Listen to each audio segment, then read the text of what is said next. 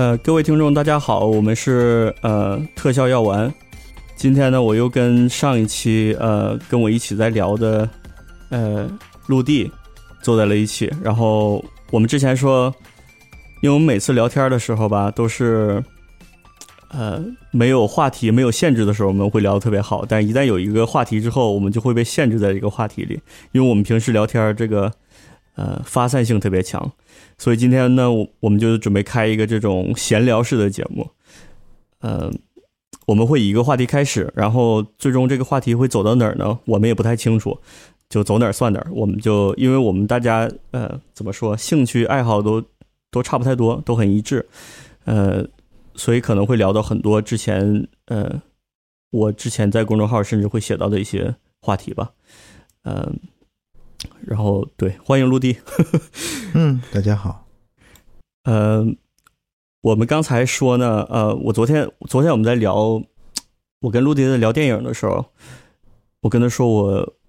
我写了一个，我在开始了一个比较有意思的一个话题吧，一个一个一个实验，就是说能不能用一种公式啊，或者是一个呃结构性的几点。来判断一个电影是不是一个好电影，或者是我们怎么去看待一个电影。嗯，因为大家也知道，我我是一个从特效行业，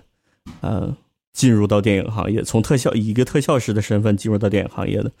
所以，呃，在这么多年学电影的这个道路上呢，也都是以这个特效电影开始。然后特效电影呢，在最近这些年一直都是在呃 质量一路下滑，呃，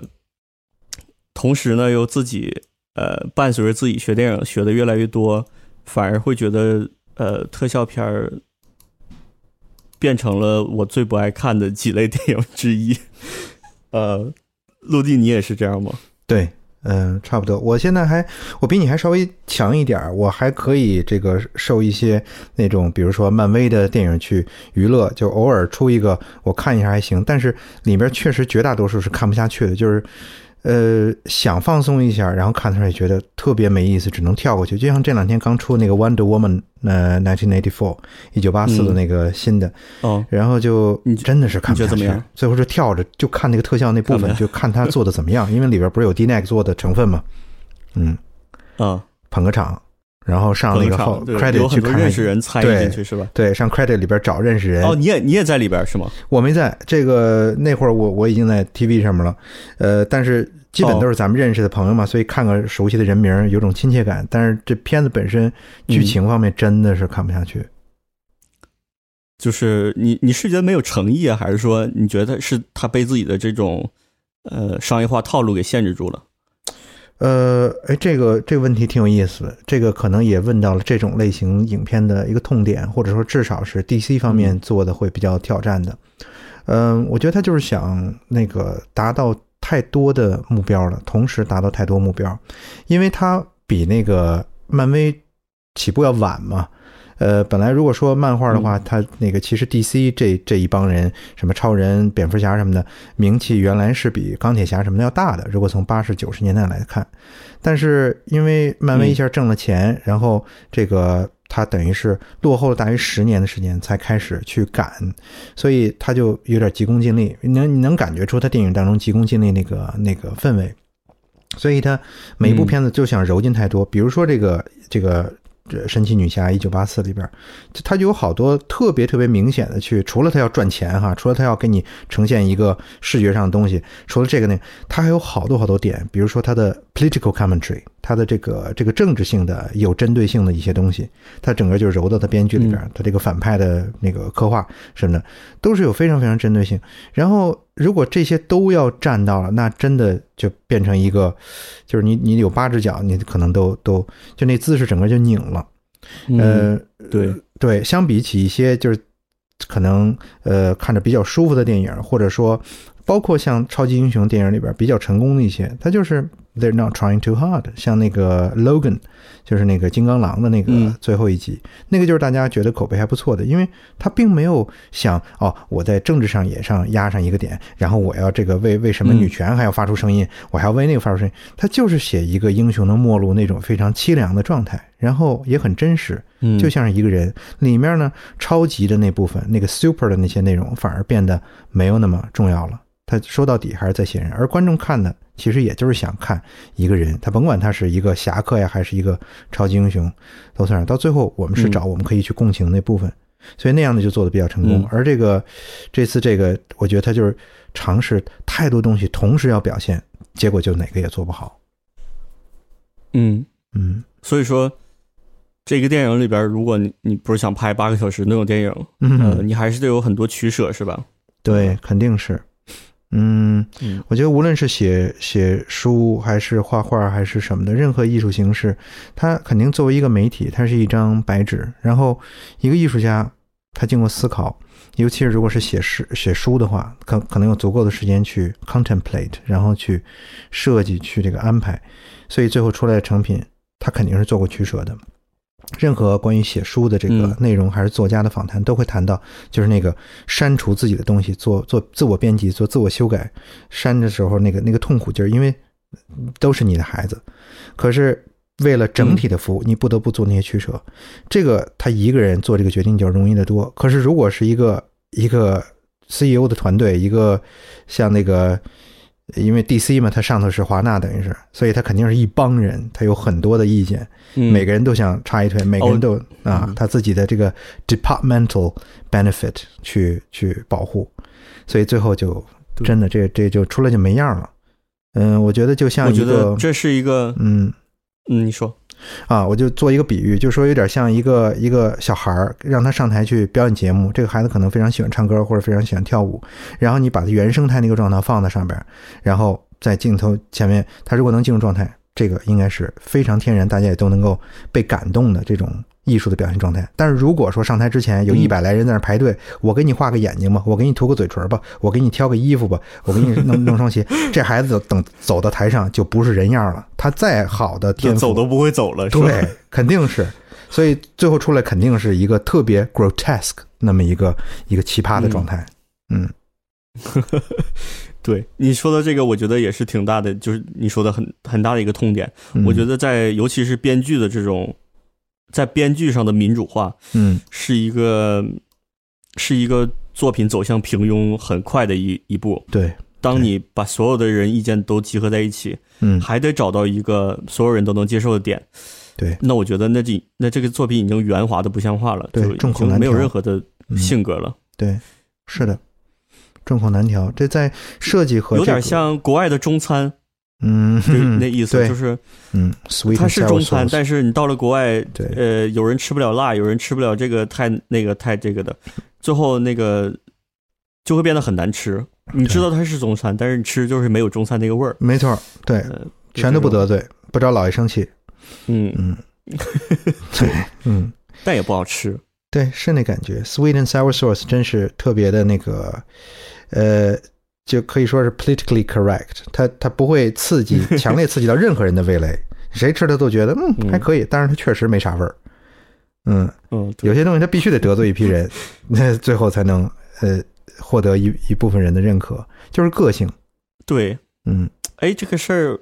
我想到了一个之前我本来想说的事儿，但是嗯咱们先跑一下，先跑一下题，行，然后一会儿再走回来。嗯就是说电影评分这件事儿，或者是嗯、呃电影评论这种事儿，嗯。呃，你会让它影响到很多，就是你的观影的呃这个意向吗？嗯。比如说一个电影本来你很想看，或者嗯。或者是你你对它有很高期待，嗯，然后你看它评分 IMDB，比如说六分或者是嗯。什么不到七分这种，你会不会就是因此就我放一下？嗯嗯。因为时间也是成本，嗯呃嗯，对，相信这个打分的力量，嗯，你你会避免到一些就是特别难吃的东西。我觉得会做一些参考，嗯，你接着说，嗯，嗯。我会觉得有点危险，因为我我意识到我我有这方面的毛病，呃，嗯我会太相信评分这件事儿。比如说我去买一本书，嗯。呃，我可能买书的时候，我我没，比如说没有太多时间去读里边的内容，就是嗯，比如在书店的时候，嗯。我有时间我可能会看看，嗯。看着好我可能就买了。但是有的时候我时间不够特不够多，嗯。呃，我可能就选择去什么 Goodreads 去看看它的评分。嗯，如果它的评分不到什么四分，我可能觉得嗯。那我就不买了先。嗯。呃，即使我本能的反应是这个书给我的一种气质是它可能是一本好书，嗯。呃，然后有的时候我就在想，我如果这么的去呃相信这个打分的分数，是不是我我最后选到的一些书或者是选择的一些电影也会是一些比较平庸的嗯呃嗯大家都可以接受的作品呢？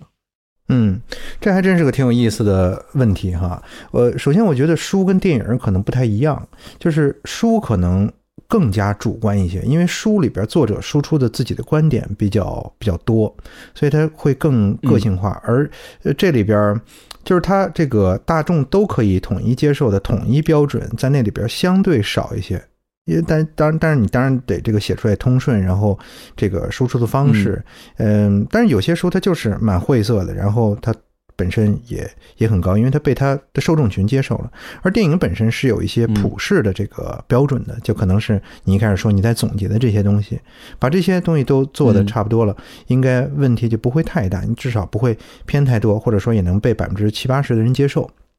然后，如果像那个有些就是全程都用那种，那个手手持的那种方式拍摄，然后又是特别近景的，又是用一个长焦镜头，那大伙儿看了都晕，这个是谁都会出现这种反应。嗯，我觉得这个呃，IMDB 上面的评分呢，我觉得多数来说还是蛮中肯的，我会用它做一个参考。嗯呃，但是我不会完全依赖于它的那个，因为有的时候像咱们看一些片子，我觉得看几个镜头，呃，基本就能大概呃感觉到一些，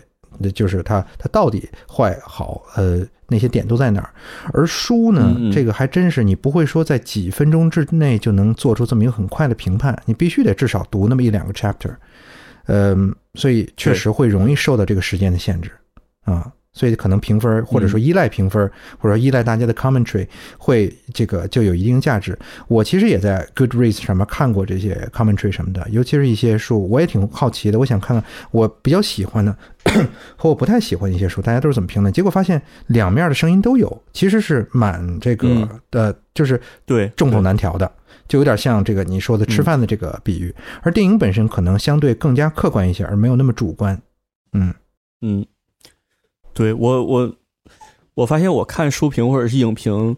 我有个习惯，就是我如果跟大家意见一致的时候，我一般就不嗯看了。比如说，我觉得这片儿好，呃，大家也都觉得这片儿好，那除非这片这片儿我喜欢到不行了，我想、嗯，我想看看别人是怎么再深度挖掘一下这片儿的，嗯呃，否则我就就我就从我的理解来了。如果说我觉得这个片儿特别的烂，然后一上豆瓣九点二什么的，嗯就觉得嗯，为什么？这种时候我会很好奇，我就对，开始看一下，然后别人是怎么想的。嗯。对，有这种有这种，对，说到这个，我记得你在看了这个《公民凯恩》之后，对于这部这个老牌的经典非常的不以为然。那么现在你，我就我完全看不进去，完全看不进去。啊呃，我我可能就是再过一段时间，我再重新看一遍，啊，因为呃，对我来说有有几个门槛儿，就是嗯。呃，首先我对老片儿的这个接受能力就不是特别好，嗯。嗯、因为看了太长时间，技术上很顺滑的片儿，对，然后在那摸索一阶段看老片儿的这种对，一看老片儿这种就是呃呃，这个录音也不行啊，然后他嗯。当时手法也特别的笨拙呀，嗯，可能就是让我出戏。对，然后我发现我好多时候脑子都在就是嗯。看那些事儿上，对，呃，但是我觉得片儿本身呢，我觉得我还是得重新再找一次机会，嗯呃，能深入看进去的时候，我再重新看一下这片儿。嗯嗯，嗯，我觉得像那种类型那些那种类型片子，我其实挺理解你这个感受的，因为它那里边更多的呃现代人，就是过了这么好几十年翻回去看它，然后呃向它致敬也好，把它放在进入神殿也好，呃我觉得可能更多是对他在历史上这个这个地位，就是说，在他当时特定的那个历史环境之下，对。他所起到的那个历史性作用，而并不是说真正把它跟现在这个其实其实是没有什么可比性的。所以说，像他那里边大家非常称道的那些什么 Rosebud，什么把那个那个球给扔到地下了，然后那些那个前景、中景、远景的那种叠那个叠加和他那个机位放在地板上，把地板刨一坑，然后竖着倒着那么拍，这些东西现在咱们随便拿一手机都可以蹲在地上那么拍了。但是在那会儿来甚至说那个什么 Soderbergh 就拍了一个那个，啊，嗯，对，所以那些那些东西等于在当时，呃，是特别 pioneering、特别 inspiring、特别这个具有影响力、技术和艺术双双向的这个突进的作用的东西，在现在咱们看来已经是昨日黄花了。所以有时候可能感觉有点像看一些这个艺术界的一些，比如说特定的时期的那个开创者们，呃，他们所起的那个作用，尤其是在这个浪漫主义和印象派那些出现出现之前，看这些东西，觉得嗯如果不懂的话，不是深入研究艺术史的话，真觉得都差不多，你也没表现出什么个性来，嗯、就有那种感觉，嗯。有有那种感觉，有呃呃，但是我还是有点区别，我觉得，呃，就从我能理解到的这个角度上来看，嗯。因为比如说咱们去那个 National Gallery，有很多画我也觉得特别好看，很早以前，嗯。呃，手法呢也不能说拙劣，它只是说当时它表现的一个高峰了，嗯。它没法再，比如说那阴影就是黑的，它没法再突破，当时人也嗯。没想过说啊阴影不是黑的，所以对，但是那种画面呢，我觉得它有它自身特别浓、特别浓烈的美感，就比如嗯伦勃朗的那种，嗯呃，伦勃朗也还是挺挺挺挺那个挺简单，那个时候嗯嗯稍微好了一些，嗯嗯。然后你再往前，再再往前到一定程度，它开始到了那种宗教壁画的时候，我觉得，嗯、就已经透视都不对了的时候，我就有点难了。嗯嗯就我我也试图理解，但是就有点难了。嗯呃，甚至难过于后期就现在的一些画家知道透视，但是呃主动去打破它那些画作。嗯呃，我觉得其之前那个是不懂，之后是懂了之后，在上边找了一个合适的平衡去打破对。对嗯、这种我能理解。嗯，电影可能也不是所有老片儿我都看不了，比如说。呃，Tarkovsky 的片儿，我我真的都挺爱看的，嗯有有不爱看的片儿，但是嗯他多数的作品我都觉得很好看。嗯呃，因为他我觉得他重点他不是在展示一个他的技术上的突破，或者是手法上的，嗯可能算手法突破，但我觉得他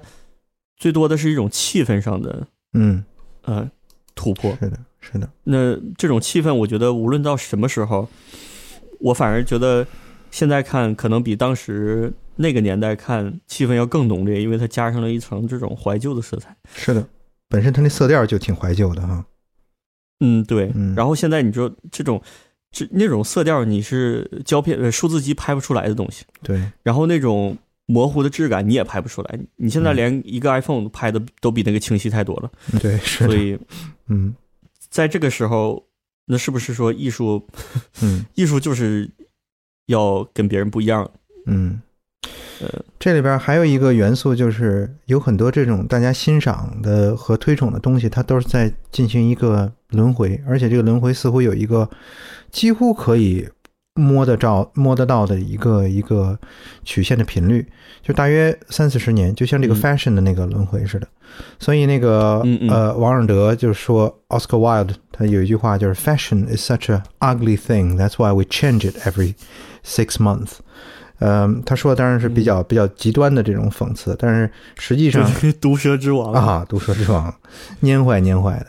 嗯，嗯但是我们所看到的，你看最近就是最近这几年里边，这种影片怀旧回到八十年代的有多少？几乎全都在这么干。嗯啊，那个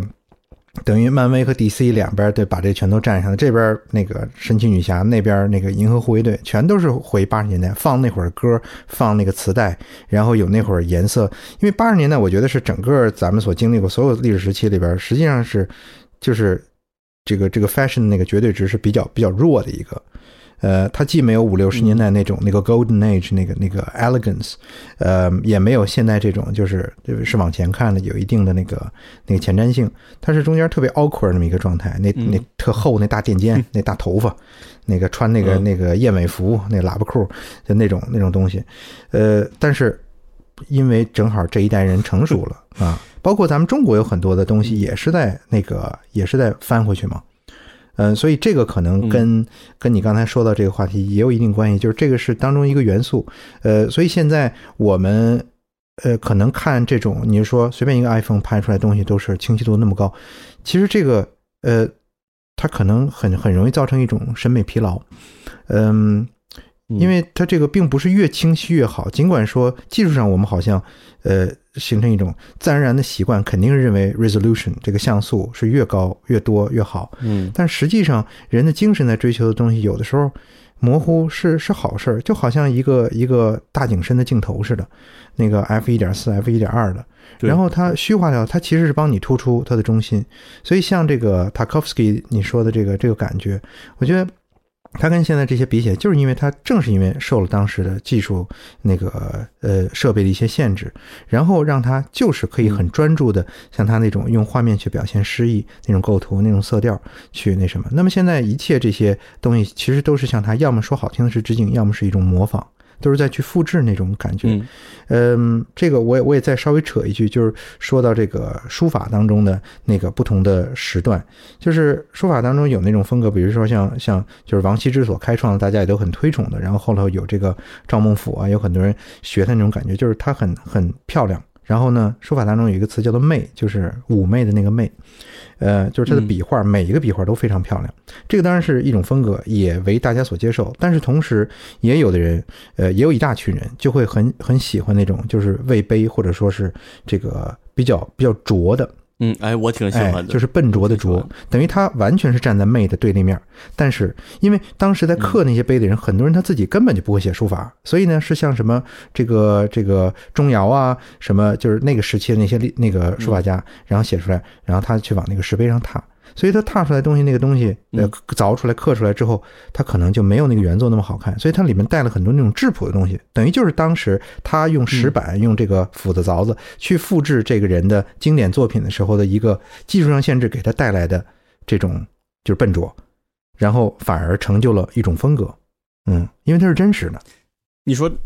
你说到这个，我想到一个事儿啊，这是一个我我不知道为什么会想到这一点。呃，可能是这种好，这种这种好处，你说的这种提炼，嗯，反而是因为一些不懂的人，嗯，他看不见那么多旁枝末节，他只能抄一个对最最大的骨干，对，有可能，嗯，有可能，他帮，我觉得这个对帮艺术家返璞归真了，因为有时候艺术家他不断的往那个高的那个那个，就是他的这个这个系统的最高级去去顶，有的时候会会忘了，呃。就是最质朴、最原始的那种东西，就像这个对三关注点越来越细，对对对，就像看到这个。最早的人类的这个绘画的那种记载，就是在西班牙那个岩洞、南法那个岩洞里边，三万年前的那些壁画、那些岩画，近距离去看它，或者说看很清晰的照片，是因为可以感觉到那种就特别原始的美感。它可以说那个时候没有任何的咱们现在这种推敲也好，就一群人杀牛的那个，对对对，一群人去猎那个牛，然后就是围着火什么的，然后都是非常简单的火柴人，等于都是 matchstick。嗯，但是它那个线条，它那个那个构图什么的，就有一种特别质朴的，因为你知道这里面没有任何过多的解读和和那个赋予它的那个含义，它就是人性一个最最简单的状态。嗯，所以随着这个这个推移，其实在技术和这个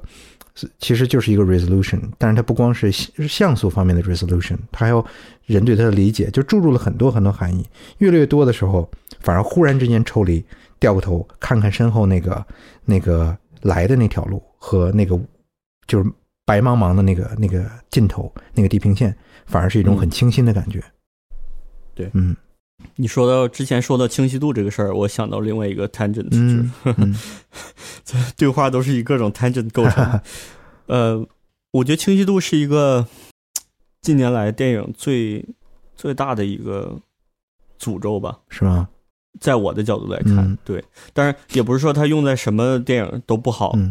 呃，它用在一些东西上比较好，比如像 BBC 的那种 BBC 地球系列的那个，我觉得清晰度再高，嗯，能 hold 得住，因为它是对。你在拍一个对。我们都在尽力捕捉的真实。对，嗯，一旦你你你变到了这种呃虚构的电影，嗯。呃，甚至我觉得好多纪录片都不太用那么高清晰度。嗯。一旦你开始到了虚构的一些电影里的，你你对 production design 就是叫什么？中文叫什么？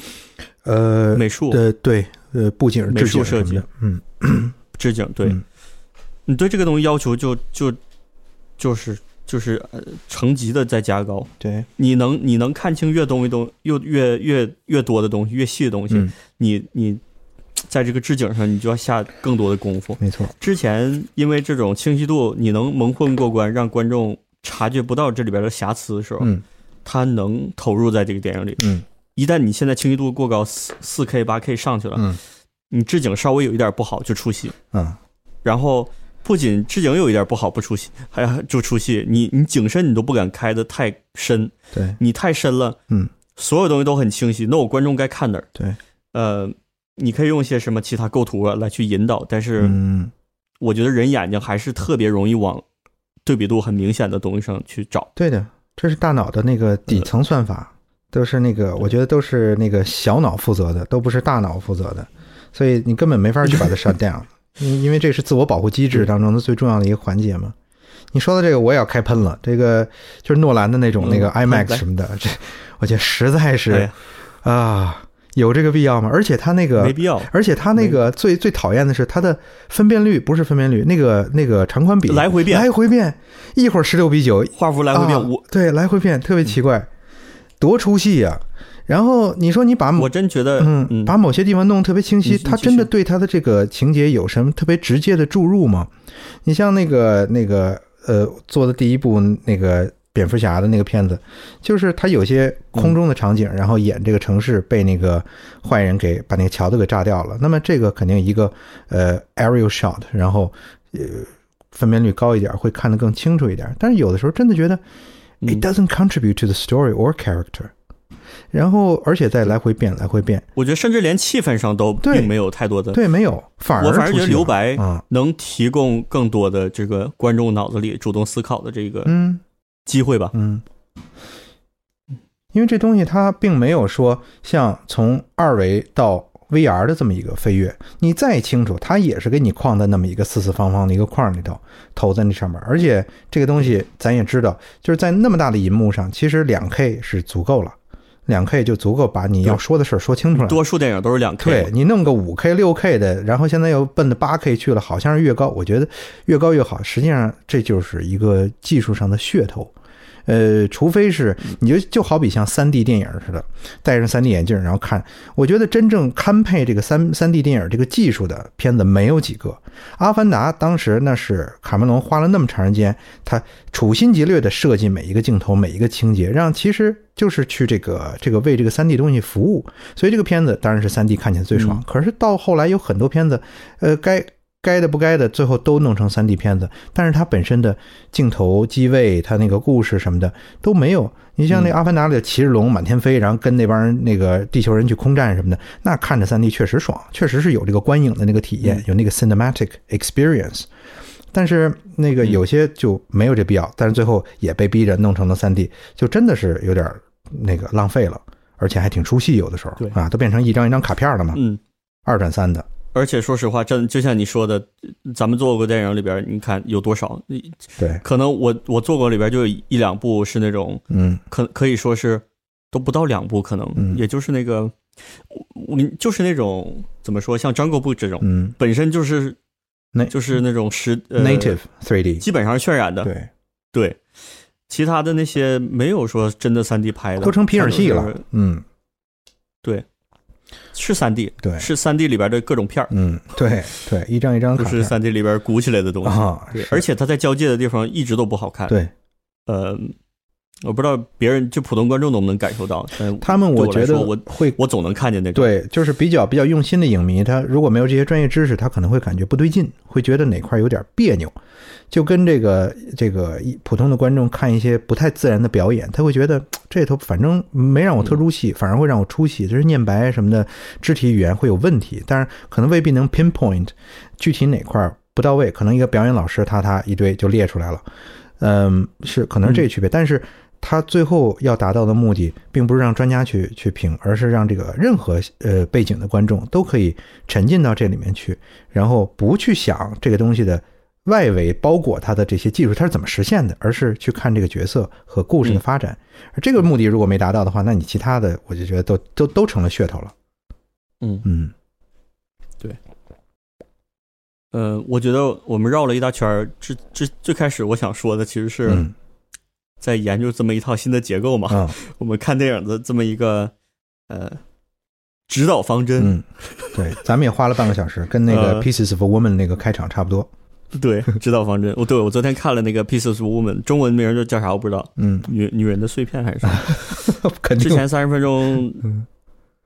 肯定不是嘛，我这你说不好。呃，呃呃，女人总动员，对，女人对对对，什么？嗯，对我看一眼那个、呃那个豆瓣上有没有把它翻译过来。对，好像是 Netflix 的一个他们自己投资的一个电影。嗯啊，我之前听说什么 Netflix 要每周拍拍一部新，不是每周拍一部新片儿，好像是他们拍很多片儿，嗯，争取每周发一部新片儿，哦，好像是这么个意思。它在全球各国都有哦，在那个豆瓣上还真是翻译成“女人的碎片”，可能是暂用名吧，因为太新了。可能是我那天看了一下，然后我就记住了嗯这个。嗯嗯，对，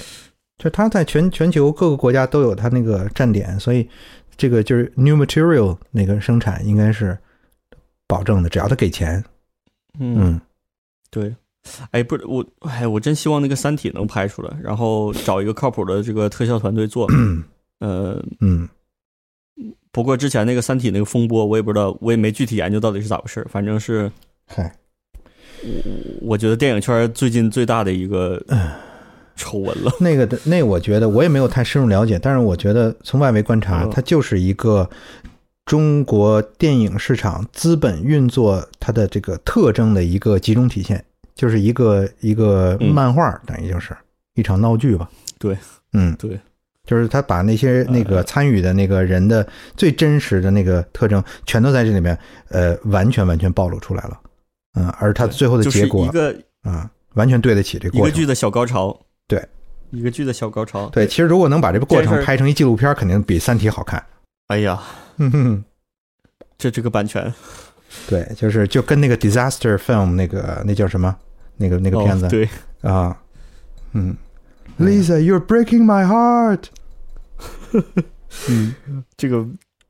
哎，这个这个之后还想找机会说一下。，disaster artist，嗯，对。嗯。我我我回到这个指导方针上来啊，这不叫指导方针，这个叫呃一个好电影的几呃这几个几几点吧，几个方面吧。我觉得啊，就是那天我不知道为什么，我可能在厕所里闲着没事儿，我就突然想到这件事儿了。嗯。因为我觉得很多讲电影的书，这么多年我看了很多讲电影的书或者分析电影的书，但不是不是电影研究那种分析啊，就是从一个创作者角度，我怎么去嗯把我放在一个导演这个位置上，我怎么拍出一个好看的电影，嗯或者是我如果是编剧的话，我怎么写一个好的剧本？呃，市面上呢有很多这种讲编剧的书，我觉得很多都是我看完之后，我当时看的时候啊，我觉得啊、这个好啊，这个解决了我所有的问题，然后就按照这个这个路子走就好了。嗯比如说《救猫咪》这本书嗯《Save the Cat》，嗯我看的时候有这种感觉，看完之后我突然特别讨厌这本书。嗯。呃，因为我觉得他他教你的所有东西都还是一个公式而已，嗯，而且这个公式是好莱坞一直在用的这种呃、嗯。套路。嗯。呃、可以说这个套路这套路是好用，因为这么多电影都用这个套路弄弄下去了。但我觉得最近这几年用这个套路，已经逐渐的就产生越来越多的烂片儿，但可能不是因为这个套路的问题。嗯。嗯，还有就是，我觉得当所有人都懂了这个套路之后，嗯是时候，这这这就是你该换的时候了。嗯嗯，就像说股票，所有人都觉得要买，市场大妈都觉得要买的时候，你就该卖了。对，是的，那已经竭竭尽他的那个对，呃潜能了。嗯对所以我看完这个书的时候，我其实看的时候，我觉得哎，这个挺好的，解决了很多疑点。看完之后之后，我又我又觉得这个书，嗯，我我形容不出来是什么一种感觉啊，就挺抗拒的。嗯，我明白，嗯它它跟你那个美国电影的这个整个的商业规则，呃，是有关系的。它等于是为那个目的而服务，所以从商业角度上讲，它可能确实提供了一个非常呃简便易得的这么一个 formula。你就干这个干这个，你去采买这个，然后你找这么一帮人来弄，最后传出来东西八九不离十，差不多就可以。对就是它从商业角度上来讲，它的风险是非常低的，它的成功率可能是比较高，这个投入产出的这个性价比就比较高。但是从艺术角度上，这个创造，因为艺术跟商业最大的对立的就是艺术是追求创新和 taking the risk，去这个嗯呃下赌注，去呃那些艺艺术家真正成功的那个历在历史上留下名字，他基本都是去 revolutionize。那么在做这些事情的时候，他肯定自己都是 taking a great risk，因为他要被很多人去骂。嗯，但是从商业的角度上来讲，也就是说，美国电影，呃，好莱坞的这个这个特征，呃，它是把那个是放在第二，甚至于第三、第四、第五位的，它的商业肯定是放在最前面，所以可能这个是你看了之后会产生一种心底的一种反感，就是这些道理他说的都对，但是他对对于电影艺术本身起不到推进的作用，甚至于可能是倒退的作用。就如果说美国的肯德基、麦当劳是非常成功的 business model，然后我们用它来套用所有餐饮的这个东西，那就不可能有中国的这些这些好吃的，或者任何国家的这个具有个性、具有特色的那些美食，所有东西都变成麦当劳，所有东西都变成快餐，因为它非常保险。作为一个 business model 来说，对，呃，能把你喂饱，然后安全，然后这个你能点餐五分钟就能吃上，所有这些都满足。可是有的时候我们要的不是嗯质量也统一，对质量统一，对，但是但是吃饭本身觉得这是他们最最重要的一点。嗯，远远多于这个，他他需要获得其他的一种一种感受。那这个 business model 它给你保底，但是它对你的上层需求，对你精神上那种需求，呃，甚至于直击灵魂那种感觉，就就不管了。嗯对嗯，说继续继续这个跑偏的这个这个传统啊，嗯我我你刚才说话的时候，我就想到一件事儿，我想问你两个问题啊，你嗯你可以不回答，我觉得挺个人的这个问题。嗯第一个问题是你怕不怕死？嗯，怕不怕死？这第二个问题是你怕不怕？呃，第二个问题是你怕不怕这辈子没有创作被人忘了？哦，这个还真是挺大的问题。嗯，怕嗯死呢？我觉得不不怕，因为怕也没用嘛。这个怕我。嗯我觉得就和现在最最多的这个呃学习管理的就是自己的这个 expectation，所以对于 那些无法改变的事情，我就不抱什么太高那种期待，所以就会跟他之间那个关系就会相处的比较好。嗯，嗯这个肯定展开说那就太多了。然后这个作品，呃，嗯能不能留下？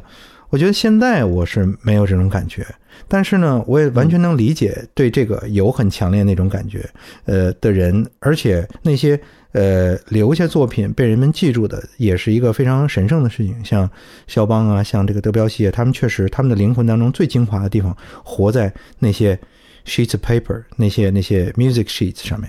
在他们的乐谱当中。嗯呃，那个也是最真实、最最精华那些东西。呃，我觉得可能随着时间推移，我自己也会逐渐感受到那个那那种体验，就是如果呃到一定时候没有能留下什么东西，因为我觉得人的本能。应该是这个，就是我们的 consciousness，呃，有一部分可能就是 dedicated，就是就是想这个 to achieve 呃 immortalized 这个这个 state，嗯嗯，就是达到那种永生的状态。那么，呃，可能人会花一生的时间，逐渐去接受，非常痛苦的接受我的身体不能永生，然后呢，就会选取某种方式去让这个精神当中的某些碎片、某些元素，让它达到哪怕是一个永生的状态。这个就是为什么我们会看到那么多的 monument、statue，那些那个呃。就是政治家们喜欢为自己树碑立传嘛，这个修个东西啊什么的，去去这个影响一下，或者说让后人知道我还我还存在。然后这也是活着的人愿意去呃表达的一种方式。所以有个什么纪念馆，这纪念馆那纪念馆，弄一个水晶棺材，把那个那个那套皮囊放在里边，供后人观看。嗯，作为作为艺术家，我我觉得这种这种恐惧可能很来的很自然。那么你想到这个，你自己是什么感觉呢？嗯，我想这个我主要是，呃，我刚才聊到这个呃创作的这个书嘛，呃，嗯。尤其是剧作这个书，嗯。呃，我说那个旧猫咪，我看完之后特别不喜欢，但是有两本书我看完之后，我真的嗯。觉得我应该再看很多遍，嗯。因为这两本书，它没有给没有给出任何的公式，嗯。它它会总结一些现象，就是为什么嗯。故事不约而同的都写成了这种形式，嗯，呃、是为什么？是 Robert 嗯。McKee 和那个 John York 的那些书吗？不是那个。John York 的啊 In Into the Woods。Into the Woods，嗯哼 Into the Woods，我看完之后，我觉得我真觉得写太好了，因为他他举的案例并没有说我我被框设置在一个什么框架里，他举的案例各种都有，嗯什么小说啊，甚至呃画我不记得有没有了，电影电视什么都有。嗯嗯，他在开头这个书最开始写的时候，就是人不断的在去制造永恒。嗯。虽然说我肉身死了，我还是想留下一些能永生的东西，就比如说嗯。是是繁殖就是这么一个事儿嘛，对，呃，自己活不下去了，后代可以继续活下去。嗯，或者说从那个 Richard Dawkins 那个生物学那个角度上讲，就是世间唯一永恒的就是基因，因为他们创造出整个这个生物的系统，然后制造出身体，甚至于制造出神经和精神，然后这个使他们有这个不断繁殖的这个这个欲望，这个欲望也是被基因创造出来的，所以它能一脉相传。嗯。嗯。对。嗯、我个人来讲呢，我不太怕身体的死，就是嗯，但是我觉得就是在二十几岁、三十几岁的时候死是有点可惜啊，因为你有很大有很多可能性都对都被就被拉住了嘛，嗯。就嗯。没了。但是我那天想了，如果说我六七十岁的时候，嗯。当然现在想肯定你也不知道以后会会是什么样的想法，嗯。嗯、我是觉得在那个时候很多可能性都已经过去了，嗯，可能就就可能性会越来越少。对，呃，我是觉得肉身的死亡没有什么，就是你你第一你避免不了，就像你说的，对。第二是，它是一个再正常不过的一个生物的嗯的反应。对嗯，而且这么多年了，你你 稍微懂点事儿，你都知道早晚都会死嘛。对呀、嗯、嗯也是最近看就是伦敦每天死一千多个人，嗯呃，这种时候我在想，为什么会有这么大的差异？就是为什么这么多人要这种短暂的自由，嗯，宁愿牺牲那么多的？嗯是是因为真的不会思考吗？我觉得也不是。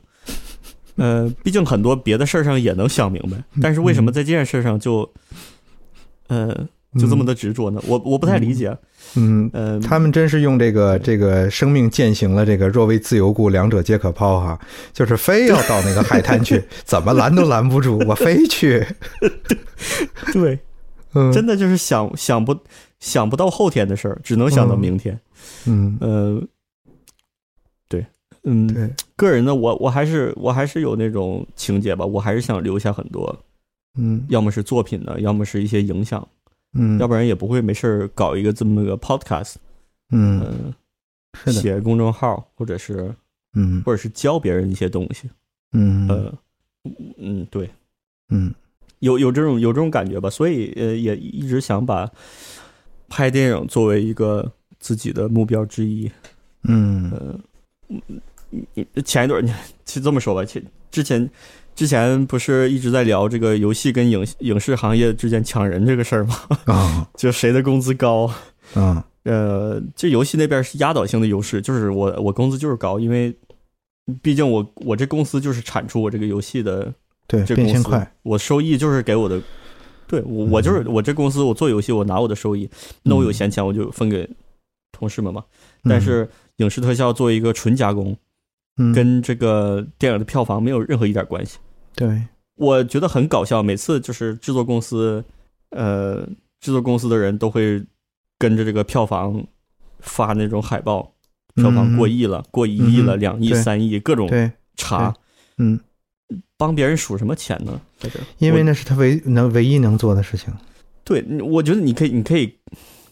你可以在质量上，或者是在这个作品的完成度上，或者是甚至在它的效率上，呃，嗯。有一些嗯，自豪感。但是帮别人数钱这事儿，我我真的是从内心中抗拒。是的，但是有有没有办法？因为都大家都想蹭点热度嘛，然后怎么办呢？这个那个时候，或者是给给甲方看吧。嗯，对，那那倒是，可能是可能确实有这方面需求。嗯，PR，对，嗯嗯，对我我虽然说我我是觉得呃，游戏行业是你你有更高的工资，或者是呃，特效行业有特效行业的问题，呃，但就这两种媒介来讲，嗯。呃，可能我本身我也是不不爱玩游戏的一些呃一一一一个人，嗯。我始终觉得电影对人的影响要比游戏大很多，呃，至少在现阶段，而且这种影响，嗯，深入在一些比较大的人生决定上，嗯。呃，对，因为它可以输出，它可以非常完整的输出价值观，游戏输出的更多是一种当下的体验，嗯。嗯，就可玩性上，在跟表达上，可能你要做一个取舍，在游戏上，嗯。呃。我不知道怎么形容啊，但是就有有这种感觉，所以我还是我还是能能坚持在电影行业，就是坚持在电影行业。虽然说，对，嗯，现在做着特效也不是自己喜欢的这些电影，但是嗯怎么说呢？我不太想太彻底的离开这个这个行业。目前，嗯嗯。我我之前想过，就是游戏的那个可能性，因为自从几年前四五年前 VR 开始这个成为一个热点话题，尽管后来慢慢冷了，但是从有这种可能性开始，觉得就呃稍稍往前推进了一点吧。因为这种东西它从这个出现到大家开始研制到成熟，肯定要过很长一段时间，就跟这个触摸屏到有这个第一第一款的 iPhone 什么的。呃，它肯定有那么一个过程，但是我觉得这确实给这个游戏一些不同的这个可能性，但是说让它能够达到一个像电影一样输出价值观的这个。呃，层面上可能还得一段时间，呃，但是他那种他自己所特有这种交互的这个形式，确实会打开一些电影或者影视作品没有的那种东西，因为就跟有一些这个心理学的这个这个实验似的，当你真正在。体验到这个东西的时候，哪怕它是一种错觉，嗯，就像你肯定知道这个实验，就是两个人坐一起，或者或者说啊，这个这一个人，然后呢，他把这个胳膊放到那个板子或者一个帘儿的后面，然后呢，他能看到一个一只假手，这个假手那个袖子和他那个手是一样的，然后拿一个拿一个叉子去插他嘛，然后这个人自己就会感受到那个痛苦。呃，感感觉到疼，他那个身体会一紧，甚至于我们有时候看那个街头谁摔倒了，或者看电影里边谁一下磕着膝盖，就是一磕特别疼的那种地方，或者说家里孩子扔一堆玩具，你一脚踩上去了，然后我们也会身体也会缩紧，就是这种共情的能力大家都有，但是呢，平常没有太多机会被这个有计划的、有目的的。激活，然后 VR 呢，可能对或者说游戏整体能够给大家带来这种这种可能性体验，所以可能会从另外一个脑回路去这个达到这种效果。因为每一个新的这种媒体出现的时候，最初它可能都。最起码它不是被设计在里面的，就是说一百二十多年前那个那个 My Bridge，或者说这个这个呃莫莫利安兄弟那个开始实验性电影时候，他们绝对想象不到现在电影，比如说像《肖申克的救赎》、像《教父》啊什么这些片片子，可以说能够达到这种效果，输出价值观，可以影响一整代人，甚至于它里面所有的电影的那个艺术和文化那种分工会如此细分，那个时候不会知道，嗯。但是它最后一点一点就演变成这个样子了。然后游戏呢，我觉得现在其实虽然说已经主机已经迭代过很多次，从这个最早的这种 Atari 打乒乓球那个，然后那个到红白机，到到 Sega，到土星什么的，一代代到现在，其实它跟这个呃电影的这个缩在一个小方块里边差不多，它就是还没有发生一个质的，就是一个 paradigm shift，还没有一个特别真正迭代，那个让你能带来一种全新感受，还是在那那点东西里边做文章。还是那些什么 RPG 啊、RTS 什么的，在那几种形式里边，嗯，所以可能在未来某段时间，它可能也会有一个就跟这个你刚才所说这种东西就产生一个交叠的那个、那个、那个状态，呃，如果翻回去看电影所走过的这个这个历程，可能就是，可能也是发生的蛮早的。就是那会儿我们看到那个机位都非常非常定，就比如说那个那个把把人通过一大炮弹打到那个月球上面那个月球之旅，The Journey to the Moon，嗯那会儿等于就是那就是看个热闹吧，跟看西洋景似的。但是逐渐等他这个就是还没有脱离默片时代，还在卓别林的时候，那时候就已经开始可以触动人的情感，可以触动多种范围，就是这个 spectrum 变得越来越宽了。因为卓别林他等于真正践行了他自己所说的这个呃，comedy is tragedy plus time，喜剧就是悲剧呃 加以时间，特别惨、特别悲催的事儿，你给他花一点时间让他去沉淀一下，他最后就会变成喜剧。他自己的喜剧也一直是这样的，他的角色都非常悲催，都非常的那个让人落泪。呃，但实际上呢，他又用一种非常喜剧的喜剧的这个落差很大的这种呃方式给表现出来。所以等于那个时候他能触动观众的东西就越来越多了。包括他本身自己其实也非常抵触这个从默片到有声电影这个这个转化。他曾经非常 vocal，、非常这个这个在各个场合都会都会抵制这个东西，就是说，因为那个是是一个固定的形式嘛，呃，包括周别林他自己也非常有才，他会写他自己的那个电影的音乐嘛，然后看电影的时候，往往底下都是乐池里边有那么一个那 live band 在那儿在那儿演奏，嗯嗯。然后那个画面是那会儿是那样的，所以根本就是就是现在咱们耳熟能详的这些什么 John Williams、什么 Hans Zimmer 什么的，在那会儿是根本不可想象的，不可能存在的。但是现在它也成为一个嗯。艺术的分类，嗯，对，所以这些逐渐那个这个迭代之后的结果，它就是它给人能呈现的东西就确实是不一样了。现在我们可以专门把某一个电影里边的音乐拿出来分析，呃，然后它对于这个电影当中起到那个那个作用，在传达它的某种信息。它既可以是独立的嗯，它又是跟这个电影完全整合在一起的。呃，很多其他的分类其实都是这样，是吧？嗯，对对，嗯、这这不知道又跑哪儿去了这个话题。嗯嗯，呃，聊了快一个小时，也没聊到这个指导方针。对对，说不到这上头。嗯 嗯，嗯、你这要是特效药丸的话，就是天天吃错了药，就老也摸不着对的那瓶儿啊。这来两来两对那瓶儿，对。啊对，这对，来俩那就。很尴尬，因为时间也也到一小时了。你说我是嗯开始介绍这个导指导房间呢，还是不介绍呢？是 呃，你可以介绍一，但是已经就是那种那个呃，就是 trailer，就是为为下一个下一个 episode 是吧？啊，嗯，嗯对。既然已经跑偏了，再往偏聊了吧。我觉得像你说那个游戏，终究会有那么一天，我我能理解。嗯呃，当那一天到来的时候，我是觉得它应该是能完全不不能说完全模拟，它能更好的模拟真实的生活，嗯或者是呃角色吧。嗯比如说现在你你跟其他玩家的互动，其实只有固定的几种动作模式，你没法嗯进行更多的互动。最多的就是像 VR 那种，或者像有些游戏就把俩人连麦了，嗯，那你可以通过语言的方式去互动。但是你在游戏里边能做的事儿就那么几样，要么打，要么就就是干。对他直接进行一些操作，或者是跟他一起走，对你你甚至没办法做一些画面里没涉及到，就游戏里边没涉及到一些动作。对对我来说，这是一个很大的割裂感。对，呃，就是它世界的复杂程度，它必须是 script，呃，必须是 scripted，对，就是你这个对。那个编码里没有写的话，肯定是不行的。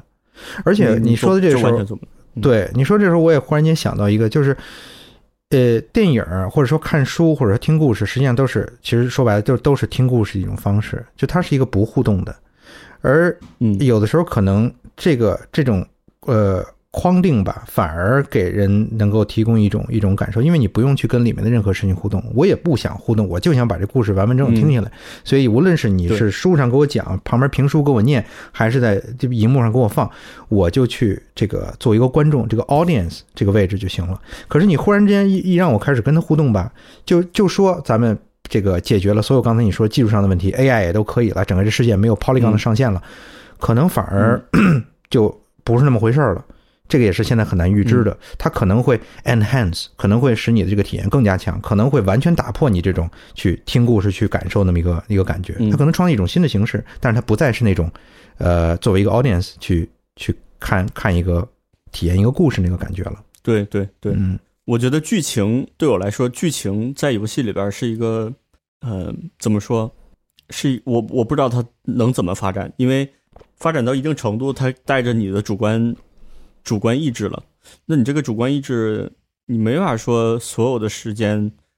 我所有的玩家都是要做一样的决定，那肯定会做不一样的决定。那你到底要嗯这个是游戏要设计多大呀？对它总是有一个限制的。如果大到一定程度，你还想去表达一个信息或者想表达一个想法的话，那你嗯你除非是强加到这个这个玩家的这个行为身上，或者是他能做的决策身上，那你就又不开放了。对，嗯、是的，所以到这到最后，游戏可能就真的走到一个纯体验式的，我我体验一个不一样的生活，但是你想嗯以一种呃故事的走向，我觉得这个走向对。嗯就很真的很难。对，这里边涉及到一个呃，有一个什么差别？我觉得可能是它里边一个关键的 factor，就是我们对于时间的感受。因为电影里边你是可以通过蒙太奇快速度过时间的，然后哦，没有剪辑也是一个很大的，哎对，而在这个游游戏当中，要么你是跟作为玩家的时间去体验，要么你是根根据它里面的这个 internal clock 去体验。那么如作为玩家的话，我必须我被绑定在我这个三维世界的这个时间体验当中，那我只能是一点点做这个任务，然后从这跑到那儿，跟那个魔兽世界里边似的，还得花了钱，还得什么的。那个钱呢，也都是我花时间去做任务赚出来的，经验值也是花时间，等于它就是在用你生活当中真实的时间去兑换一个它里面的货币。呃，只不过它是以不同形式，然后你再去达到一个一个效果。但是同时，游戏的一个特征就是它可以从某种意义上加速这个这个这个进程，然后让你游戏的这个这个点嘛，你比如说像像什么虚拟人生啊什么那些游戏，它就是你可以在比较短的你的真实时间内达到一个你在生活当中可以奇迹，但是可能要花比较长的时间。呃，因为有很多游戏它其实跟生活当中是比较接近的，比如说什么 Football Manager 那些那个就是。代表一个一个呃足球俱乐部，然后管理那么一个足球俱俱乐部，或者说像虚拟人生那样的，或者说有很多这种这个大富翁什么的、炒股啊什么的，都是它其实你在生活当中去做也可以，但是它在游戏当中可以把它浓缩、把它简化，然后你可能花一个下午，或者是或者说几天，然后没有这个损失的这个、这个 risk，就可以达到这种效果。呃，那么这个是游戏的卖点。那么如果当它变得逐渐越来越接近真实，你对在里面的时间体验和外外部的你作为玩家的体验是差不多的时候，那等于就 that's another life，那真的就变成另外一个嗯一人生了。那我还不如我现在把这游戏放下，我出去去炒股去赚钱去呢。对嗯，这这一点也是我不玩游戏的一个原因。我觉得在游戏里边，你可以体验很多东西，尤其是好的一些东西。就好不代表说有的时候杀人也是好的，有的人就、嗯就爱杀人。嗯，呃，这些人好玩游戏更好一点，是吧？别放出来在真实世界中。嗯，但我觉得这些好的体验，我是觉得当你从游戏中退出来的时候，换到嗯你你退回到现实生活中，会有一定落差。嗯。尤其是在你游戏在游戏里边有一定的 成就的时候，嗯。呃，碰巧 加上生活中的一个低谷，那个落差我、我不知道，呃，是要怎以怎么样一种心态去面对？嗯。呃，对，我觉得如果有那个时间有那个精力，在游戏里边去建立这种成就感，还不如说我花在生活中，比如像你没事搞搞 创作呀，写写书法呀，这都是一些呃比较真实的进展吧。对，呃，是的，是的，这个可能也跟我们这个作为数码时代所特有的一个，呃，就是被这个时代所改变的一个特征，就是我们的 attention span。嗯，嗯换在比较早的时候，你没有这些设备可以去加速你的某些体验的时候，你只能是静静的去写一本书，去这个读一本书。那么现在呢，有这样，就网上会出现所有这种什么呃三分钟让你看完这部影片，或者说那个写写一本书，甚至一本这个这个 novella，一个一个小小册子，都变成了编辑一个 BBS 上面一个帖子，变成了就是它不断的被被压缩，然后从这个原来的那个博客 blog 变成这个微博，然后微博变成朋友圈，然后最后变成几个字，变成一百四十四个字符，然后视频从那种就是不断在在缩短。现在直播呀，写字儿都不爱写了，就直对直接直播。对你看我们这种，就是连写字儿都不爱写，直接 podcast，是不是？嗯没有，我我觉得人类的 attention span 都比较低，然后都都都很差。你看，我听说之前谁来着？呃，也是很很很以前的时期一个作家，不是让他自己的仆人把自己衣服裤子都藏起来吗？所以他出不了门，要不然他就会出门，所以他就他就裸着在家里头，让仆人把衣服都藏起来，这样我出不去门，我就在家洗。对，就可多这以前也有这种事儿，呃，甚至你看现在很多人说总有照片说现在在床上躺床上拿个手机嘛，嗯。我觉得你换到一百年前也是躺床上不拿手机，可能就捧本书，嗯，呃，人可能就是一直需要逃离这个现实生活。对但是因为他没有别的可干，所以那个变成了最好最好的选择。我经常会做这种假设的想象，就是想象我现在捧着手机在看的时候，然后其实有的时候挺想拿起书来看，有时候当然也会拿起来，但是有的时候也会被那个抖音啊什么的去去那个吸引。然后我就想，如果我被关起来了，我我进了监狱，然后没有这手机，肯定那时候能搞到的任何书都会，甚至于可能现在连看都想都不愿意想的，在那时候就变成最可贵的这个汲取的那个来源了。所以等于还是外部的这个环境，有的时候就是它这个弹性有多大，然后呃很多时候我们的理性脑又会休休息，然后就去这个为那个刚才你说的，就是眼睛总是在找这个对比度最高的地方，就直接就奔那个对比度最高的地方，就是最最有最有乐趣的啊，最最有这个东西。真的是有科学依据的，因为嗯。人眼睛里边那个呃，我忘了是哪哪一个细胞是有两个那个一个 rod，一个是那个叫什么来着？就是 retina 的那些一个感光细胞，嗯一个感知一个感知颜色，一个感知明度吧。嗯呃，好像感知明度的那个是它它就是专门在寻找呃高对比度的边界，嗯，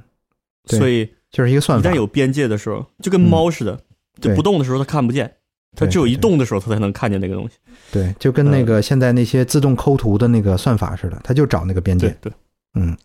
那是的 AI 现在很多也不都不都是嘛，都是在对在找这个边界。对嗯，是的。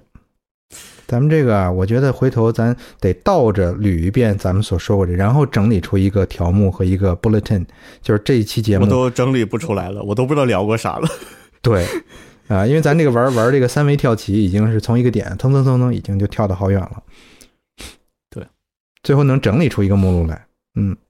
我我试着往回找找啊，就是这个我说这个指导方针，因为我一直在看着这个指导方针，然后就一直走不到这个话题上来，一直在 跑。我也看着呢。呃，这指导方针有五条。呃，之前呢，我们其实在聊的时候，我一直都在看着这个。说实话，它跟我们刚才在说的游戏，或者是比如说影视游戏这个对比，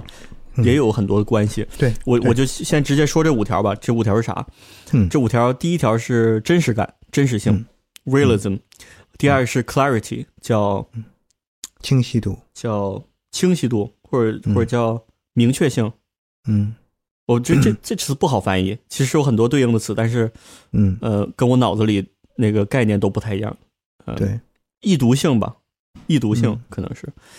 然后第三个是 rhythm，就是节奏。嗯。第四个是 immersion 或者是 immersiveness，就是我我这个沉浸沉浸感怎么样？嗯对对，然后第五个是 philosophy，嗯，philosophy 里边包含很多东西。呃，这个是一个我觉得是个加分项吧，不不奢求所有的作品都会有这么一点。嗯但是，呃，这五项呢是我觉得一个好的作品，尤其是电影，呃或者电视啊，嗯呃该有、该做到的、该做好的这五点。当然了，我觉得这五点你其中拿，呃，把任何一项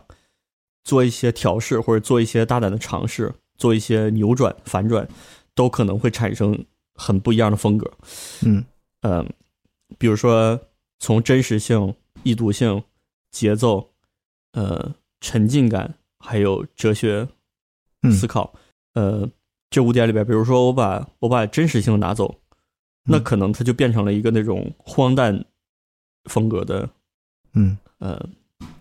最近看什么片儿呢？有点像，有点像咱们之呃，你昨天看那个嗯。呃，一只鸽子在树杈上思考人生，啊。对，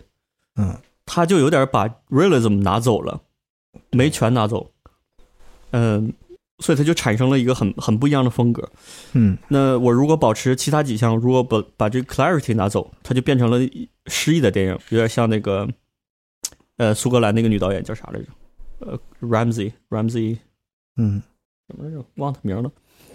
呃，有一些这种比较诗意导演，呃，呃或者是像 Tarkovsky 这种，呃，Terence Malice 是不是也是那个 Tree of Life？啊，对对对，他也是。嗯，对，我觉得这五五点，我我个人觉得，它比较有意思的点是，呃，它可以让我们跳出以制作流程来分析呃电影的一个一个缺点吧。这是我们就是尤其是在电影行业里工作的这些人，往往会按照这些技术技术上的指标去看，比如说这个摄影怎么样啊？摄影怎么样？你你不好说，有的时候这摄影就是要追求那种惨白的现实感。有的时候他就追求那种特别 heightened，呃，高度风格化的。你说哪种好呢？都其实都不一定，看你想说什么样的东西。对，嗯嗯，或者是有的时候剪的细碎的那种镜头，嗯，呃，经常被人批评嘛。但我觉得也是看语境，有的时候他要的就是给你这种特别混乱的感觉，那我觉得是合适的。嗯嗯，还有长镜头。一一般一说长镜头就是好，就是厉害，就是神，是吧？但是我觉得长镜头你用不好的话，甚至更恶心。对，呃，特别的特别的那个娇柔造作那种。对，为了用而用。嗯，对，呃，会有这种问题吧？我所以我觉得我我现在不太喜欢用这种技术上的呃手法去去看待一个电影嘛。对。因为你捕捉不到创作者的意图，我觉得这是挺大的一点。嗯嗯，我们看一幅画啊，或者是读一小说的也好，小说可能包它包容的那个内容还更多。比如说一张画，你乍一看，你你其实就应该知道这张画的几个特征了。就比如它用色是怎么，它是想给你一幅在颜色上比较平均的这个比较饱和的画面，还是说？整个画面都很灰暗，然后有那么一两笔，嗯，稍微饱和度很高的这么这么一个笔触，嗯，他们给你带来的感觉肯定是很不一样的，嗯，嗯，所以你就没办法评批判说，哦，我用颜色用的多，这个不高级，或者是对比较粗俗之类的，因为一般艺术界有这么一个，嗯，在画画的嘛，就是高级灰。但是也也这不好说，看你在描述什么样的东西。对，没错。但是那种非常武断的、完全脱离语境的去分析的那个也比较比较低级，就是那种的评判也 nobody take it seriously，也不会有人把它太当回事儿，因为你这个完全不顾上下文的去去说，呃，那肯定是没没有什么价值的嘛，没有参考价值。对对，嗯，这是有一定陷阱的，因为我觉得尤其是半懂不懂的状态下。对，看到别人以这种方式去描述、去去分析，可能就会以为啊，这就是这就是准则，或者这就是方式。嗯。嗯，对，所以 这个方针呢，我我跟我跟陆地是想以后，嗯，不断的去触及一下，试图用这种方式去看看一些电影，或者去去聊一些电影，看能不能，嗯，对，嗯，合适的、适度的来一个电影，对对。看它好不好用？但是说这五点里边每一点下边都包含一些小项，我没说，但是可能会说出可能会比较乱。但对，可以以后以那个以后每期的那个节目，然后专门就展开说一下。因为照咱俩这个这个呃路子，我觉得就第一第一条第一项就就展开就能说好久。嗯，对对，然后你可以再把这个在你的网上就它的 version one 第一版。先那个发出来，对，然后，对，这个到时候大家听的时候也会可以有有章可循，然后呢，之后可能到时候再把它翻译成中文，翻译的好好好好翻译一下，就是找合适的词。嗯，对，我觉得这里边这个第二项 clarity 里边，因为你包含了 visual，就是它视觉上的 clarity，然后它 audio clarity，那肯定这个。都是 audio 可能是更更技术上的一些，然后它的 intention 它可能就是它的剧本的写的，所以说视觉和听觉的 clarity 和这个 intention 的 clarity 可能就是两个完全不同的概念。对对，嗯，我觉得这种 clarity 就像我们之前说的，呃，游戏为什么不能在我的在我的这个理解下，它不太能搞这种叙事，就是因为它的 clarity 不够。嗯，因为你在尤其是你在学剧本，因为剧但剧本是有限制啊，比如说一百二十分钟。大概就是它的上限了。一般的电影，嗯，你你如果加了太多的这种没用的情节，或者是不帮不帮助你主线的这个情节，观众就会有点乱。对，呃，第一是凝聚力的问题，他他如果他你走走了一个旁枝末节，有的观众可能就会把注意力就吸引到其他东西上。嗯，所以说，在剧作的写剧本的这个角度来讲，你要很你要很精确的提炼到底什么样的剧情对这个故事的走向是有帮助，什么是没帮助，没帮助那些就去掉。有的时候，尤其是新手，呃，我自己也犯很多那种毛病嘛，就是嗯很多情节我觉得很有意思，嗯就放里了，但是这个有意思情节并没有帮助，嗯，所以这这个 intention 是我觉得，如果你把所有的这种旁枝末节都剪掉的话，它的 intention 的 clarity 就呃就会很明确。但是这个有多要多明确，是你导演自己的风格了。有的有的人不想让这个意图太明确，嗯，呃，想藏进去一些东西。对。嗯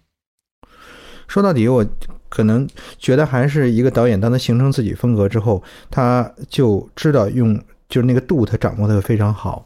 呃，我感觉说个主流的例子，就是斯皮尔伯格，对。他的片子有很多时候很多东西，他真的就是用镜头用镜头语言去表达的，他不会用这个非常因为比较笨的那种方法，被大家所诟病的就是那种俩角色站一起，一边走一边说，然后把这个嗯。剧情整个给你介绍出来。这个是大家在观影的时候，就是资深影迷可能会觉得体验不太好的，因为我想看你用这个这个镜头语言去表达，这个也是呃为什么要看这部电影的原因。要不然我去读一个 synopsis，我去读一个这个这个影评，呃或者说是这个故事梗概，我就知道这些东西了。所以说，你如果安排两个角色在那儿把这个事情都给我说出来，那么远不如、呃用导演所自己独有的这种风格给表现出来要来的更，要不然我看啥呢？是不是？啊，所以这个呃，斯皮尔伯格他的有很多片子，呃，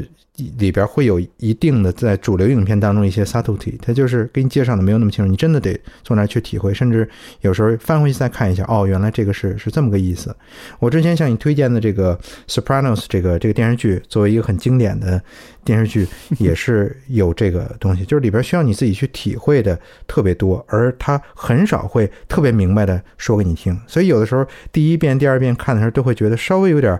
不不明所以，就是这个这个扣到底是啥意思，然后可能多次观赏之后，慢慢会意识到，哦，原来是他是这么表现，这就是他的手法。对呃，你说到这个时候，我就想到，呃，说的这第一项，我我我之前介绍的这五项，就第一个就是 realism，就是它的真实感。嗯你说的这这一点，包括这个 exposition，中文叫啥？就是 exposition 怎么解释？嗯，是不是就是这个对于对于剧情的这个铺设介绍呢？铺设，剧情铺设。嗯嗯，就说这件事儿本身它是缺乏真实感的，因为俩人，尤其是当两人了解到了一些事儿的时候，嗯，对他互相的两个人都懂的一些事儿，他不会说了。他对再说的话，首先是没有必要，还有就是烦呢。对，就像有人跟你说两遍他他你们都知道的事儿，你就第二遍听着有点烦。是的，絮叨，我都知道你为什么对，嗯，祥林嫂，哎，对对。嗯对，对，所以他的这件事儿呢，呃，呃挺有意思一点。我刚想，他首先违反他的真实感，还有、嗯。我发现这种事儿做的比较好的，一般是独立电影。嗯。独立电影一般这件事儿上做的特别好，商业片儿上就就会经常有这种对。呃很明显的 exposition，对。明显到让你觉得不仅不真实，还很烦。对，是的，呃，我在想是不是跟这个电影的制作呃运作有关系？可能制片人觉得对，是的，我怕观众看不懂，对。你你这事儿嗯你得你你得说一下。尤其是那个好莱坞，他那个方式，那个谁，呃，张艺谋在接受那个许知远采访的时候，在十三幺里边，他不就说嘛，他对于这个嗯跟美国那边合作过几次之后，他对于这种制片人中心化的这个生产方式就深有感触吧，因为他作为一个导演，他嗯说说了不算了。在那个美国人出钱的时候，那就感觉这个效率确实非常高，但是有时候作为一个创作者来说也够痛苦的，因为他得还是刚才咱说那个话题，这个艺术到那时候完全是为商业服务的，所以你所有这些，甭管你有多好的这个这个想法，都得往后排。嗯然后刚才我想说什么来着？呃，就是这个这个。呃，这种介绍的方式，呃，它有的时候可能是必须的，因为有太多的这个人参与进来。然后我们首先要达到的这个这个故事剧情，就像好比说漫威里边，他都得介绍一下这个角色的背景。然后我们又没有那么长时间的那个时间去说这些背景。那么，呃，有的时候你可能会有一个比较好的导演，他用一种非非常。呃，清晰又具有艺术感的方式给你呈现出来，但是它可能其他地方就满足不了他们这个商业需求了，所以最后只能就是一拍两散。就像是当时这个，因为漫威这么多个电影当中，里边确实有不少比较有才的导演，就像那个当时拍了一半这个蚂蚁人，但是最后撂挑子的那个那个 Edgar Wright，呃，他之前。对，Edgar Wright，他那个后来等于那个不拍，他不就去拍那个 Baby Driver 啊？然后他又我突然想到那个 Hot Fuzz，太好看。了。对对对，他就是他自己的风格非常鲜明，而且他这个也是一个非常非常会用这个电影呃电影语言、镜头语言的一个导演。那个包括那个什么。Pilgrim，呃呃，Scott Pilgrim vs the World 什么的很有意思，趣味性很强，然后他也能把那事儿说清楚了。所以当时好像就是他拍那个片子已经做了很多前期准备，也拍了一半了，但是最后就是跟这个漫威的制片人中心化的这种方式谈不拢，最后他就走掉了嘛。所以那个片子等于一半又交给另外一个人去弄，所以那那样下来可能就会出现像你所说的这种，一切都是就感觉目的性很强，然后有很多时候就非常的失真。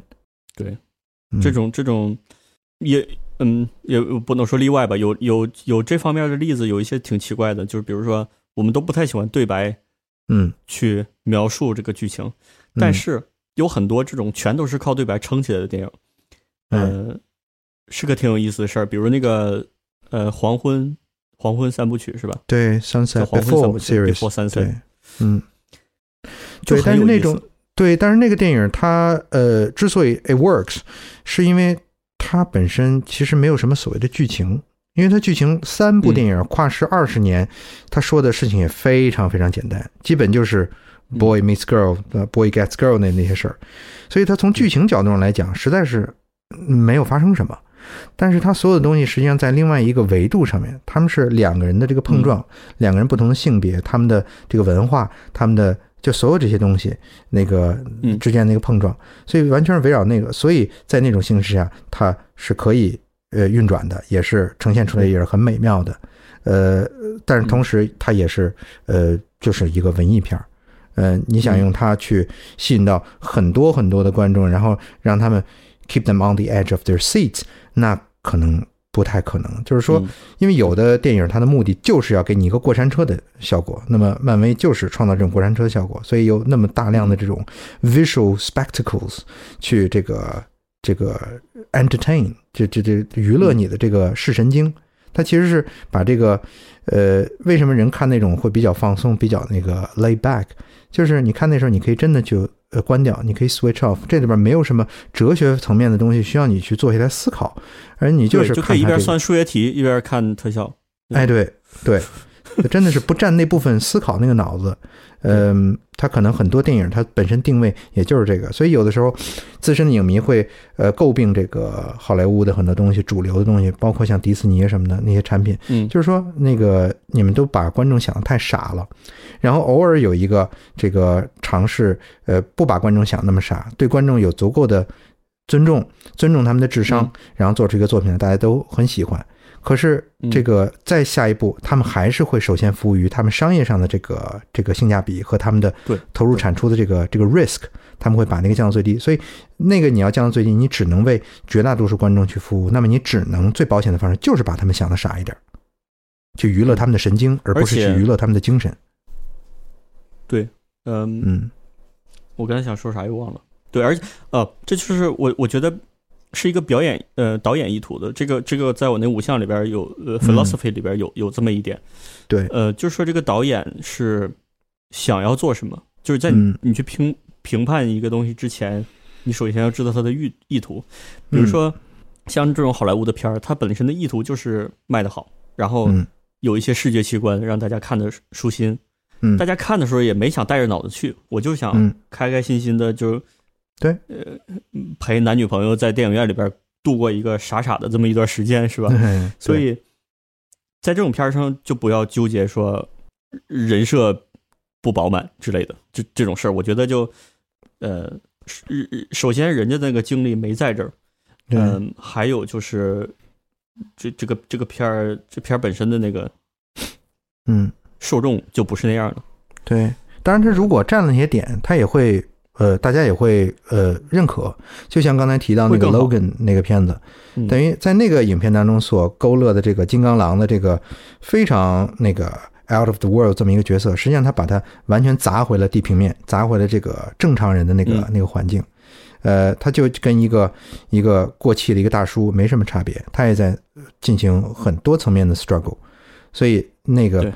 就比较讨喜，观众就比较买账，因为已经对漫威的那个正主流的那种审美方式严重进入审美疲劳，所以看到这么一个，嗯觉得都很受欢迎。可是如果说持续像漫威这个漫长的历史二十来年，呃，过去的十年一直都给你不断投放这样的影片，可能大家也希望来一个给我来个复联吧，我得我得换换。对对对，嗯对，其实就是看够了嘛，一一个东西看够了，总是得有点不一样的东西。对，嗯嗯，对，logan logan 特效量没有太多是吧？其实也不嗯少，它有很多特别精度很高的换脸那个技术嗯，嗯而且做的非常非常好，因为里边有很多东西，呃，这个而且是非常近景的换脸，是那个 Image Engine 做的，做的确实很漂亮。我哦我之前他们他们渲染一直都挺好的。嗯，是的，要不然怎么叫 Image Engine 呢？一听就是个农场的名字。对，嗯，我之前在那个上海给 给那个他们讲的那个课里边，还用了很多那个元素，就是呃深度分析了一下他那个 look depth 的那个过程。呃，就他那个确实做的是蛮成功的，算是主流这种呃 visual effects 呃公司的里边这种 digitable 算是做的非常非常嗯高端的一个。嗯嗯，哎，你之前给上海讲的课，你可以跟大家说一下吗？嗯呃，也是只能点点一下题呗。这个其实那个、呃，我也是包含了很多内容，因为时间很有限，只有几周的时间，然后呃，里面我就尝试了不同的内容，然后给他们做一个介绍。但是有些地方呢，我也深入去去讲，比如说花了几期的时间进行这种拉片，比如说这个爆裂鼓手，我当时让他们回家去看，然后呢回来之后，我选取当中的某一个段落，呃，然后进行比较深入的分析，就是说它这个节奏是怎么控制的，然后这里面是怎么收，什么时候放，什么时候紧凑，什么时候松弛，然后它这种有意识的决定，包括它的拍摄和它的剪辑，最后给观众达到一个什么什么样的效果。所以也就是说，你坐在观众席上看到那个你的完全体验，实际上都是尽在他的这个掌骨之中，完全是被他控制的。这个也是这个导演比较有水平的地方，也是他比较成功的地方。很多时候，我觉得观众体验不好，那可能就是导演失控了。就是我想弄这个，但是我没弄好，完全就是哎，那个骑自行车折沟里那那感觉。嗯，然后 也也也分析过一些像这个 DP 的那些那个点，就是嗯有一期我专门拿出那个那个斯皮尔伯格的那个那个 DP，然后去分析一下它里面的呃，就是拍摄《心动的名单》当中一组镜头，因为那里面没有什么对话，完全是镜头语言，他是怎么去表达的，然后呃，他的那个无论是从艺术还是它功能性，都都讲了一下。嗯，嗯。对，反正那里边囊括的东西比较多，回头我们可以那个在将来的某些期里边可以我是觉得如果有听众比较感兴趣的话，你是给哪个大学讲的是吗？交大，嗯嗯，交大，嗯，对。对，如果有有感兴趣的朋友，这个交大的电影课是吧？那个可以，呃，咱们可以用这个没有画面的形式讲讲呗。嗯，对对，因为那些东西那个画面，他们完全所有人都可以自己回家去补，然后对对照这个看一下。甚至于有的时候，我觉得咱们可以尝试一个，我在网上还见过一些，就是那种 commentary，呃，就跟看那个 DVD 那个 commentary 似的。有时候不是哎，导演吗我我想过这件事儿，我都不知道还真有，嗯有啊，很多呢，就是就是嗯就水平高的同步的是吗？对，就是哦一边看一边那个录。然后呢，因为 YouTube 上有这个版权嘛，所以它不能把这个影片放出来，但是它的长度是完全一样的，所以它告诉你什么时候这，个电影的这个在哪个地方开始放就可以开始了，是吧？对 logo 就出来，然后你等于就是同时可以看。这个咱们到时候也可以尝试，但是照咱的这路子，我估计估计这片子看不下来，就是可能看个二十分钟能花俩礼拜。没，这是这事我想弄，因为呃，嗯我觉得现在如果我们在聊一个电影的时候，我脑子里有有一些画面，或者是有一些特别印象特别深的场景，我能记住一些，但是嗯，还是不是那么明确。嗯，嗯，对，而且而且咱们用的 reference 非常多，所以这个咱们是脑子里边知道在说什么，呃，对咱们彼此也都知道。没看过这电影的可能不太清楚。对，除非他非常花心力地去到这块儿把这个名字记下来，然后去找，去找到。对对，所以有一个 visual aid 肯定会有点帮助。对嗯，对，今天聊到几个电影，也就是顺嘴一提吧，但是我不知道能不能回头再把这个电影列表。我我最近时间就不是很多，所以嗯我我有时间录，但是我没有时间剪，所以我我就跟陆地说弄一个这种纯聊天的嘛，也不需要剪，就是、嗯对，当然嗯不代表内容就跟平时差很多。对，如果你的粉丝里面有这个愿意做这个工作，反正他也是听，听完之后随手记这么一个笔记，有没有这种可对？，那个比如哔哩哔哩的弹幕啊，如果你想把这个名打上，你可以帮我们打上，然后或者评论里边给个时间码什么的都行，嗯或者是列下来这些电影，你们想感兴趣的可以看看。之后我们会聊得更深入一点。今天我就就跟大家说一下这五点嘛，一个是真实性、易读性，嗯、节奏感、沉浸感，还有呃一呃观点。哲学思考，嗯。嗯，观点，嗯、里边有些小项，我们下一期嗯、逐渐的嗯、再给大家说细一点吧，因为今天这个到一个半小时了，嗯。嗯、在时间再长，我可能有一些平台就不好上传了，所以嗯哼我们今天就到这儿吧。嗯，好的，，然后那下期下期我再跟陆地一起，呃行。继续跟大家聊聊这些相关的一些事儿吧。对，好的，好拜拜。各位拜拜。嗯。